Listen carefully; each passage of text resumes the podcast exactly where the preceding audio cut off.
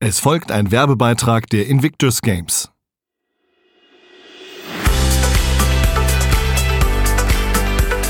Unbezwungen. Emotionen, Schicksal, Sport.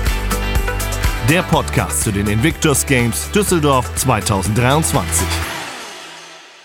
Herzlich willkommen hier im Invictus Games Podcast im Podcast Unbezwungen. Ich habe heute zwei sehr, sehr spannende Gäste, die beide dieses Jahr bei den Invictus Games in Düsseldorf teilnehmen werden. Die werden im Stadion stehen, sie werden sportliche Höchstleistungen abrufen und ich bin super gespannt auf unser Gespräch. Herzlich willkommen im Podcast Armin Witschak und Jörg Hinrichs. Hallo. Hallo. Wir sind zusammengeschaltet äh, über dieses berühmte Internet. Äh, Herr Witschak sitzt in Sauerland im Brilon. Herr Hinrichs sitzt bei Cuxhaven, quasi im Dienst. Und ähm, wir sprechen heute darüber, wie es sein wird, für Sie im Stadion zu sein. Aber wir sprechen natürlich auch darüber, warum Sie überhaupt teilnehmen an den Invictus Games. Ähm, hatten Sie schon mal eine Gelegenheit, ähm, als Gast oder als Zuschauer bei den Invictus Games dabei zu sein? Also ich persönlich noch nicht, da die jedes Mal im Ausland stattgefunden haben bisher, habe ich noch nicht die Chance gehabt. Deswegen freue ich mich umso mehr, dass wir diesmal in Deutschland als Teilnehmer dabei sind, dass viele uns besuchen können und viele zuschauen können. Hm. Und Herr Witschak? Ich war auch noch nicht persönlich dabei. Nee, alle Informationen, die ich darüber gesammelt habe, die habe ich mir eben auch aus dem Internet gezogen und habe mir da Videos angeguckt und mich später dann auch persönlich bei Kameraden erkundigt. Mit welchem Gefühl gehen Sie denn daran, ähm, wenn Sie jetzt auf den September schauen, auf den Tag, wo Sie dann äh, da tatsächlich vor Ort sein werden?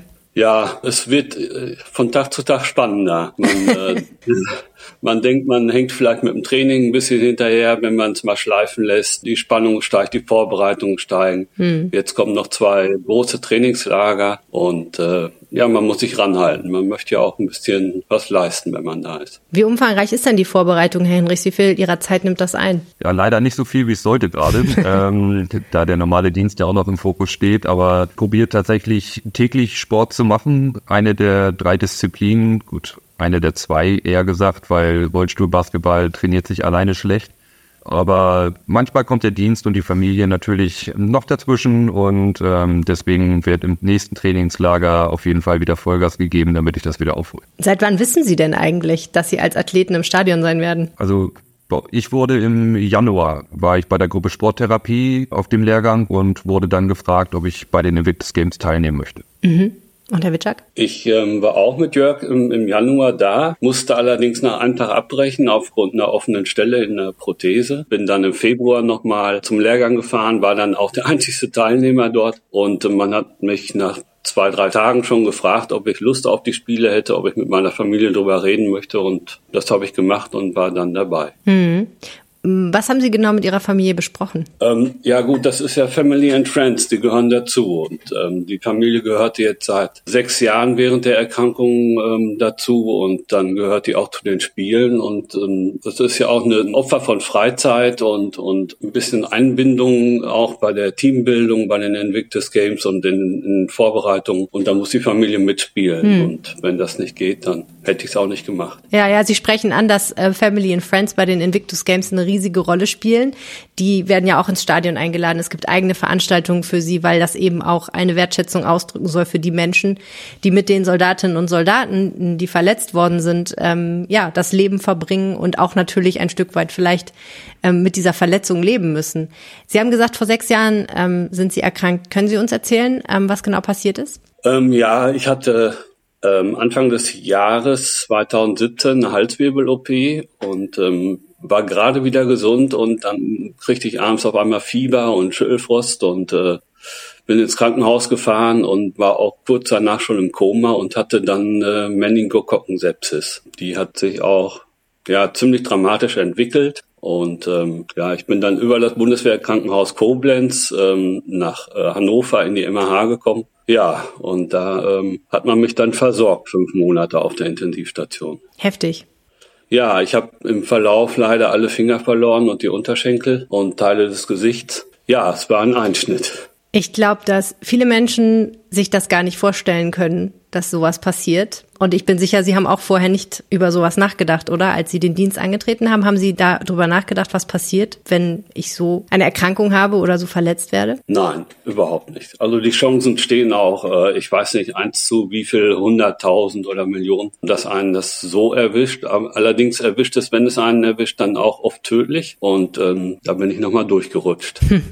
Das ist ja häufig so, ne? Bei den Dingen, die einem passieren können. Im Dienst bei der Bundeswehr muss man ja sagen, gerade auch zum Beispiel Verletzungen, die bei Auslandseinsätzen ähm, durch Kampf oder ähnliche Handlungen hervorgerufen werden. Man muss in gewisser Weise sagen, man kann auch dankbar sein, dass man noch lebt. Ich frage mich nur, ob es so einfach ist emotional. Am Anfang ganz bestimmt nicht. Herr Hinrich schüttelt auch, wiegt auch sein Haupt. Also das Türchen Suizid ist am Anfang sehr weit offen, das kann man so sagen, glaube ich. Hm. Ja, man denkt da lange drüber nach. Jetzt auch wenn man gerade auf der Intensivstation liegt, so lange wie ich und äh, Zeit zum Nachdenken hat, auch nachher in der Rehabilitationsphase am Anfang und man merkt, was nicht mehr geht, mhm. dann äh, ja, ist der Gedanke oft da. Ja. Ich glaube, es kommt auf die Erkrankung an, ob man diese Gedanken hat oder nicht, weil kann dich vollkommen verstehen, Armin, aber bei mir war es zum Beispiel so, ich habe da nicht einmal drüber nachgedacht. Hm. Naja, und es ist, es ist ja auch eine sehr individuelle Situation. Jeder Mensch geht anders mit Schicksalsschlägen um, wenn ich es mal so sagen darf. Herr Hinrich, Sie sitzen im Rollstuhl. Ähm, wie ist es dazu gekommen? Ja, bei mir war es ein privater Unfall tatsächlich. Ich habe im Januar vor zweieinhalb Jahren habe ich einen Ast abgesägt in fünf Meter Höhe stand auf der Leiter, dieser Ast ist runtergefallen, sofort zur Seite gekippt und hat genau meine Füße erwischt. Dadurch bin ich mit dem Salto von der Leiter runter, bin auf abgesägten Baumstümpfen gelandet und habe mir zweimal den Rücken durchgehauen. Das ist zweieinhalb Jahre her. Ähm, wie geht's Ihnen heute? Super. Die Ärzte haben gesagt, ich hätte es nicht überleben dürfen. Von daher ist alles, was jetzt kommt, plus ich darf meinen Sohn aufwachsen sehen, ich darf die Zeit mit meiner Frau genießen und mit den tollen Menschen, die man jetzt kennenlernt, äh, durch die Invictus Games und so weiter. Also, hm. wie geht es gut? Wenn man Gliedmaßen verliert oder seine Beine nicht mehr benutzen kann, im Rollstuhl sitzt, dann ist vielleicht nicht der aller, allererste Gedanke, ähm, dass man irgendwann als Athlet im Stadion steht. Jetzt ist es aber bald bei Ihnen soweit. Wie ist so der Weg zum Sport bei Ihnen gekommen? Also bei mir war es, äh, ich bin auf äh, Reha-Maßnahmen in Wagendorf gewesen und habe immer Vollgas gegeben. Und dadurch kam dann der Vorschlag, dass ich zur Gruppe Sporttherapie darf, wo Armin und ich uns auch kennengelernt haben. Und ähm, ja, auch da alles ausprobiert, Vollgas gegeben und dann wurden wir halt gefragt und sind, also ich bin auf jeden Fall tierisch stolz drauf, dass der Weg bis dahin gegangen ist, auf jeden Fall, bis jetzt schon. Ja, ich bin eigentlich ähm, über den Bundeswehrsozialdienst auch in Warendorf gelandet beim äh, Zentrum für Sportmedizin. Und ähm, ja, war da auch noch sehr depressiv und und ja überhaupt nicht lebensmutig. Und die haben es einfach geschafft, mich da in den in der folgenden Zeit so aufzubauen, dass ich wieder Bock drauf hatte. Und die haben sich vollumfänglich um mich gekümmert, muss man echt sagen. Also von A bis Z alles gemacht, haben mich oft zu Reas eingeladen. Für mich kam überhaupt nicht in Frage, irgendwann an so einem Event teilzunehmen. Und ähm, der Funke sprang irgendwann über äh, Ende, Mitte, Ende letzten Jahres. Da kam der Gedanke und dann habe ich auch alles dran gesetzt, dass das noch klappt, bevor ich in Pension gehe. Warum spielte das bei Ihnen keine Rolle? Warum ähm, hätten Sie das nicht gewollt vorher? Na, ich hätte mir das selbst nicht zugetraut. Also ich habe nie auf den Gedanken gekommen, eine Kugel zu stoßen, ohne, ohne Finger und, und ohne Beine oder ich habe zwar Kontakt mit Wasser gehabt, auch in den äh, Reha-Maßnahmen, aber das war, boah, ich bin geschwommen wie eine Achtermutter. Das äh, war mehr, ich war immer froh, wenn einer in der Nähe war oder ich Pedals anhatte. Ich konnte mich ohne Pedals gar nicht über Wasser halten und Pedals sind also ähm, Flossen? Vergrößerung für die, für die Hände, ja. Vergrößerung, ja, ja, genau. Mhm. Und da kam dann auch bei der Gruppe Sporttherapie dann irgendwann der Gedanke, du musst einfach schneller sein, dann gehst du nicht unter. Und den haben wir umgesetzt und das hat geklappt. Und seitdem sind wir im Training. Klingt jetzt so einfach bei Ihnen. Man muss wirklich sagen, das ist im, im Kopf innerhalb von zehn Minuten passiert. Natürlich ist die Steigerung und, und eine Strecke zu schwimmen über 10 Meter, 15, 20 erst später gekommen, aber hm. da hat es tatsächlich Klick gemacht. Und seitdem macht Spaß. Und ich schwimme nur noch hinterher, weil er so schnell ist. ähm, im Leben der allermeisten Menschen spielt Sport ja eine jetzt nicht übergroße Rolle, ne? So oder zumindest meistens ist das Thema sowas. Entweder man macht es, weil es einem wahnsinnig Spaß macht, oder man macht es halt so ein bisschen, weil man meint, okay, man muss es für die Gesundheit tun. Man sollte es natürlich für die Gesundheit tun. Es ist vielleicht auch ein bisschen mit schlechtem Gewissen behaftet und so. Man macht immer zu wenig. Bei Ihnen ist das aber ja anders, ne? Ähm, Sport hat da eine ganz andere Bedeutung, oder? Wenn man verletzt ist. Ja, Sport gibt einem wieder ein Ziel. Und gerade die Invictus Games ähm, gibt, glaube ich, uns allen ein Ziel, auf das man hinarbeitet. Und so kommt man in den Sport rein und äh, genießt auch die Vorteile des Sports. Nicht nur das Ziel, sondern auch, dass man wieder unter Menschen kommt. Man macht mit anderen was zusammen. Man ist körperlich wieder leistungsfähiger. Und gerade bei mir im Rollstuhl ist es halt so, dass es mir dadurch auch einfach besser geht.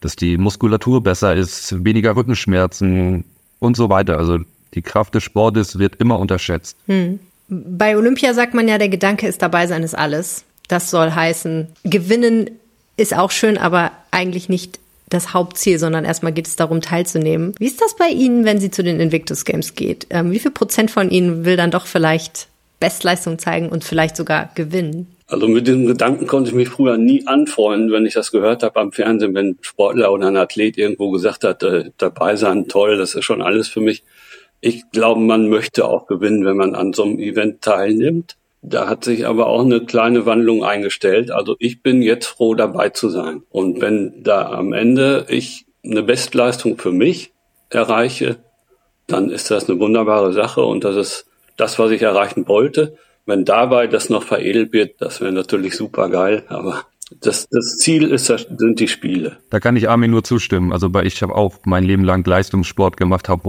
hochklassig Handball gespielt und so weiter. Also mir war es auch immer fern, dass ich einfach nur sagen kann, ey, ich möchte dabei sein. Vor allem auch mit den Freunden oder Familie. Und das, glaube ich, ist das, was im Vordergrund steht. Und natürlich wird trotzdem jeder das Maximum aus sich rausholen in seiner Sportart. Das äh, steht außer Frage. Aber es ist nicht so, dass wir auf Medaillen aus sind. Mhm. Was geht Ihnen, Ihnen vor, wenn Sie sich diese Situation vorstellen? Ein voll besetztes Stadion und Sie gehen rein und müssen performen. Sind, Sie, sind das gute Gefühle oder sind, sagen Sie eher so, hm, okay, wird schon tief gehen? Also ich glaube, dass das äh, Gefühle sind, die wir jetzt noch gar nicht äh, fassen können. Also ich glaube, es wird unheimlich emotional werden. Und während der Sportart, glaube ich, wird es einfach ein Tunnel sein, in dem man ist, um hm. seine Leistung abzurufen. Herr Witschak, bei Ihnen sieht man ja tatsächlich die Verletzung auch sofort, wenn man sie sieht, ne? Ähm, im Gesicht. Machen Sie sich Sorgen, wie das wird, vor einem großen Publikum aufzutreten? Nee, überhaupt nicht mehr. Also gerade beim großen Publikum mache ich mir keine Sorgen. Das sind mehr die kleinen Treffen, wenn man einkaufen geht oder so und merkt die Blicke. Aber in so einer großen Halle und ich habe da auch schon drüber nachgedacht. Ich glaube, wenn man das Opening hinter sich bringt mit zigtausend Leuten in der Halle, dann ist die Schwimmhalle mit 660 Zuschauern eigentlich auch zu schaffen. Peanuts. Ja, und ich meine, der Slogan der Spiele ist A Home for Respect. Das heißt, das ist das Zuhause des Respekts in dem Moment. Ich glaube, auch das Publikum weiß ja, Mm, was sie geleistet haben und warum sie da sind, nämlich weil sie eben Dienst getan haben und im Dienst verletzt worden sind. Aber ich merke schon, ähm, sie, sie blicken da wirklich ähm, ja mit, mit ein bisschen vielleicht auch Aufregung, positiver Aufregung auf den September.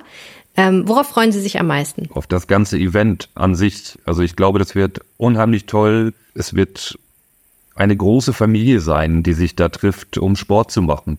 Und ich kann nur jeden einladen, dazu zu kommen, weil das ist ein sehr außergewöhnliches Event und man sieht, dass unglaubliche Leistungen vollbracht werden können, auch wenn man nicht unbedingt noch 100 Prozent fit ist. Okay, dann verraten Sie uns doch am Schluss noch ein persönliches sportliches Ziel, das Sie verfolgen für diese Tage.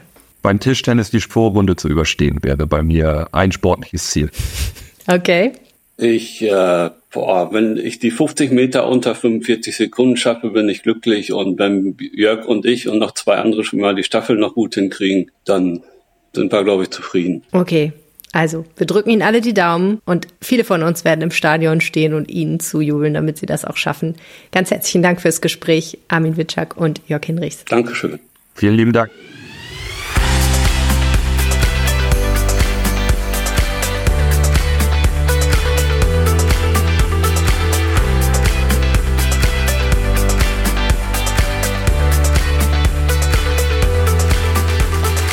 Große Emotionen, bewegende Schicksale, mitreißende Sportmomente. Das sind die Invictus Games. Vom 9. bis 16. September 2023 in Düsseldorf. Jetzt Tickets sichern auf invictusgames23.de.